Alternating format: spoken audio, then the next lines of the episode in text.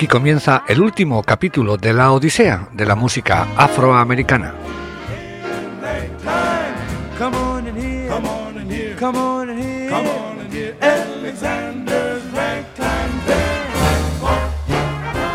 Hemos hecho un viaje a través del tiempo de la música más revolucionaria de los últimos 100 años.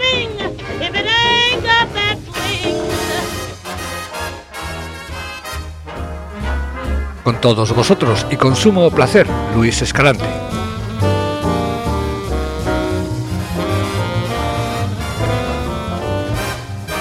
que espera que paséis un rato entretenido en este nuestro último capítulo de la Odisea de la música afroamericana.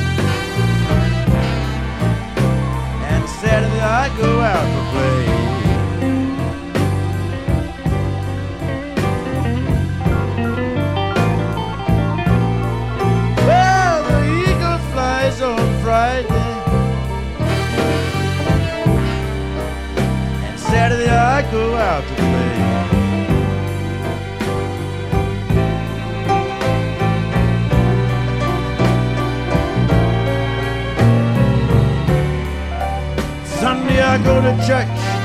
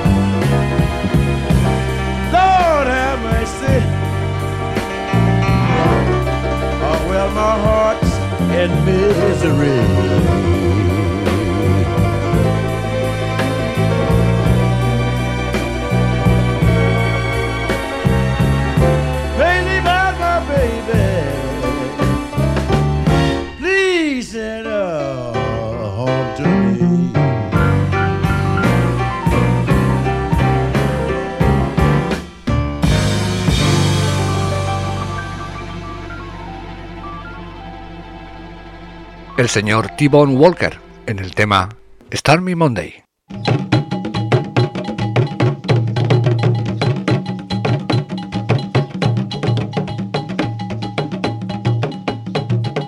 En este último capítulo de nuestra Odisea vamos a realizar un pequeño repaso de la música afroamericana con algunos de sus personajes más importantes. Dicen que el blues fue el comienzo de todo, los cantantes de blues fueron como nuevos trovadores que contaban historias, creaban mitos, manifestaban lo que es realmente la vida, lo bueno y lo malo, las alegrías y las tristezas, cantaban al amor o a la pérdida del mismo. En definitiva, contaban la historia de su pueblo, del pueblo afroamericano, de un pueblo que llevaba ya casi 300 años por tierras americanas. Uno de sus personajes más emblemáticos fue Robert Johnson, aquel que cuentan que realizó un pacto con el diablo para convertirse en el mejor cantante y guitarrista de blues.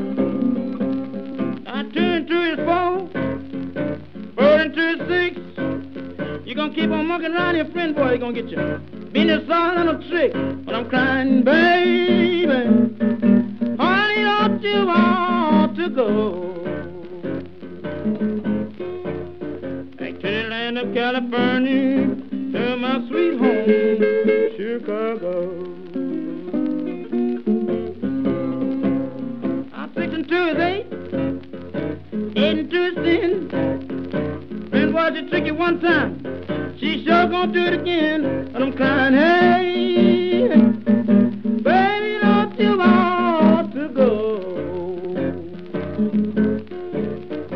to the land of California, to my sweet home, Chicago. I'm going to California from Bethlehem on Byway. Somebody will tell me that you need my help someday, son.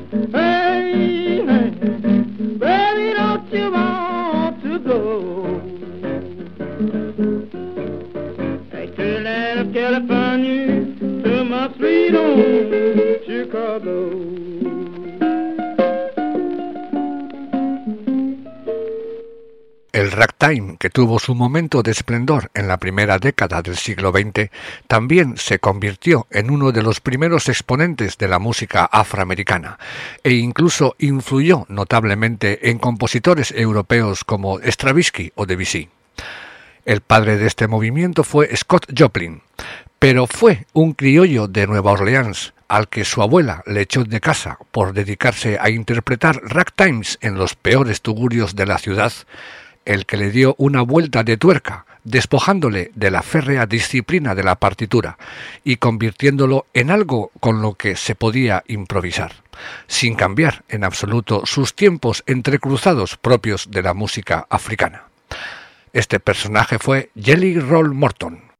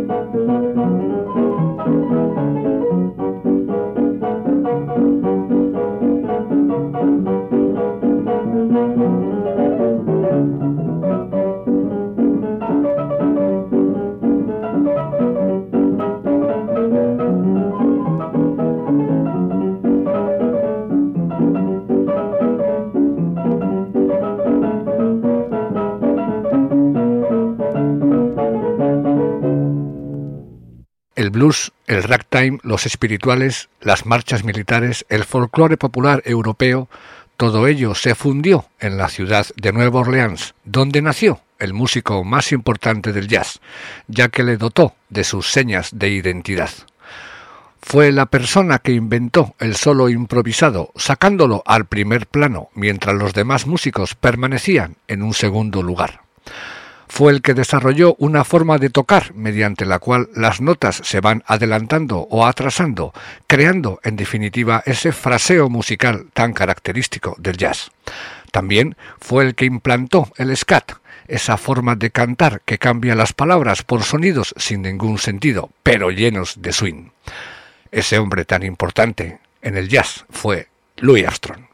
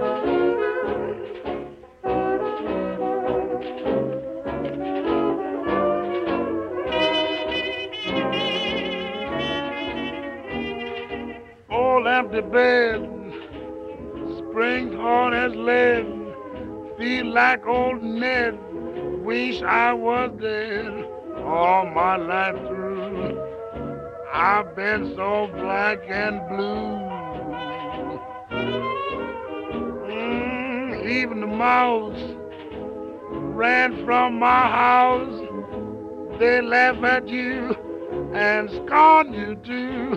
What did I do, babe, to be so black and blue? Oh, I'm white inside, but that don't help my case. Cause I can't hide what is in my and. Oh. How will it end? Ain't got a friend. My only sin is in my skin. What did I do to be so black and blue?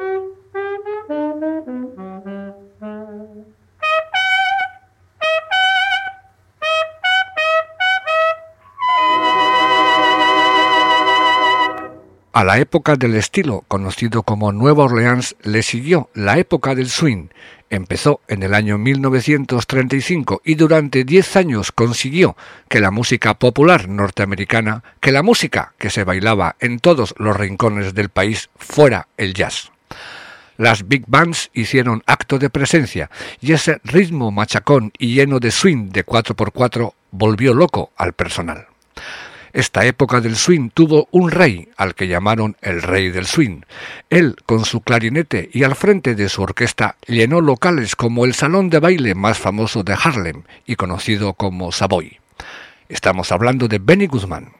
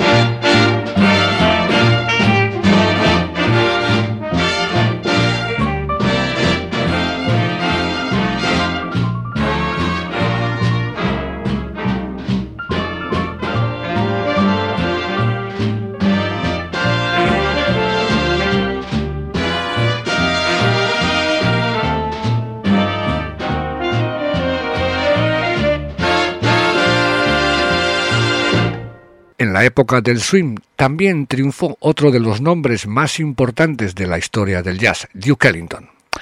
De Duke Ellington tenemos que resaltar primeramente su faceta como compositor, convirtiéndose en este campo en uno de los más importantes de todo el siglo XX. Seguidamente hay que resaltar que fue uno de los mejores directores de orquesta, en el sentido que supo sacar a sus músicos todo el potencial que ellos llevaban dentro. Y por último, su gran personalidad, que hizo que se convirtiera en un importante embajador de su país por todo el mundo, llenándolo del más genuino arte norteamericano, el jazz.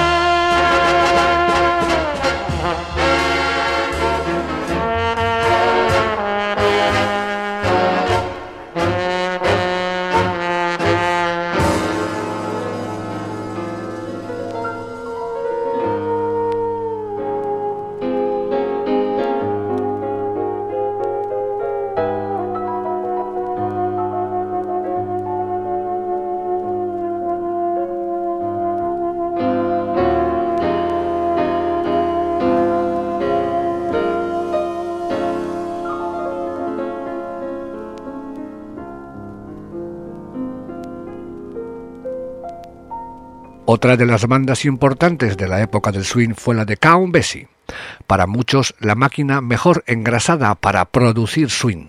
Su sección de ritmo, compuesta por Joe Jones a la batería, Walter Page al bajo, Freddie Green a la guitarra y el propio Basie al piano, está considerada como una de las mejores que ha tenido nunca una banda de jazz. Count Basie siempre se preocupó de que la orquesta tuviera los mejores arreglistas, y así consiguió que los bronces y las cañas entrecruzaran sus voces, y siempre contando una historia con su comienzo, su desarrollo y su final.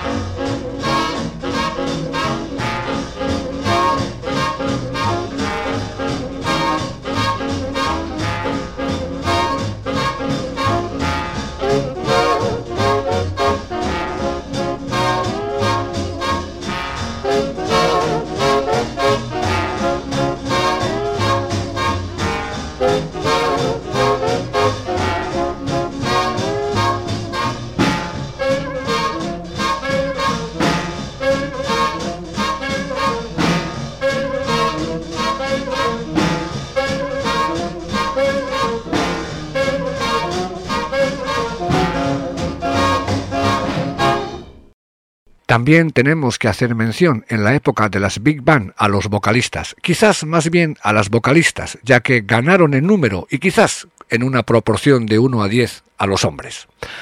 De todas ellas sobresale Billie Holiday, que fue la mejor cantante de jazz de todos los tiempos. Fue la mejor cantante porque nadie pudo ni puede sentir y hacernos sentir toda la sensualidad, tristeza, pasión, dolor de una melodía, como ella fue capaz de hacerlo. Y de eso se trata, por lo menos, cuando hablamos de música.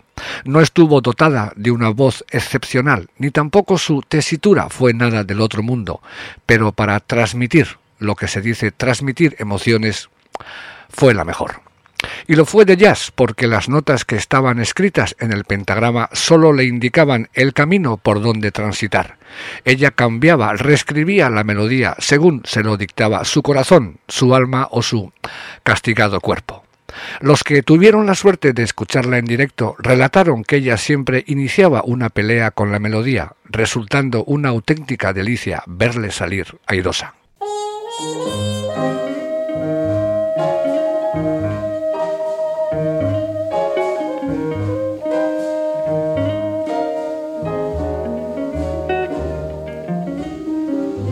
Them that's got shall have, them that's not shall lose. So the Bible said, and it still is news. Mama may have, Papa may have, but God bless the child that's got his own, that's got his own. Yes, the strong get more while the weak ones fade. Empty pockets don't ever make the grade. Mama may have, Papa may have, but God bless the child that's got his own that's got his own.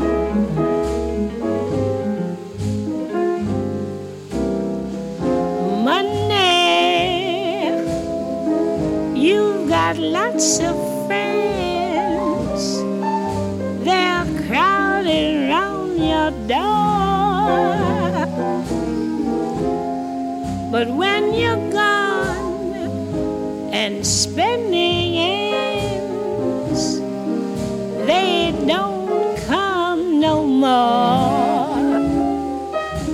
Rich relations give crust of bread and such. You can help yourself, but don't take too much. Mama may have, Papa may have, but God bless the child that's got his own, that's got his own.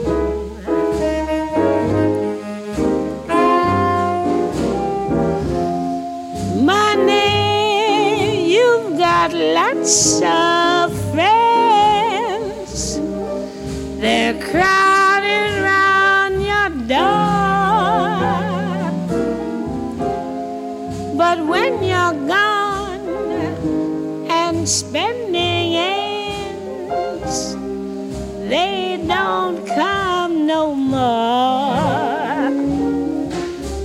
Rich relations give crust of bread and such. You can help yourself, but don't take too much. Mama may have, Papa may have, but God bless the child that's got his own, that's got his own. He just don't worry about nothing, cause he's got his own.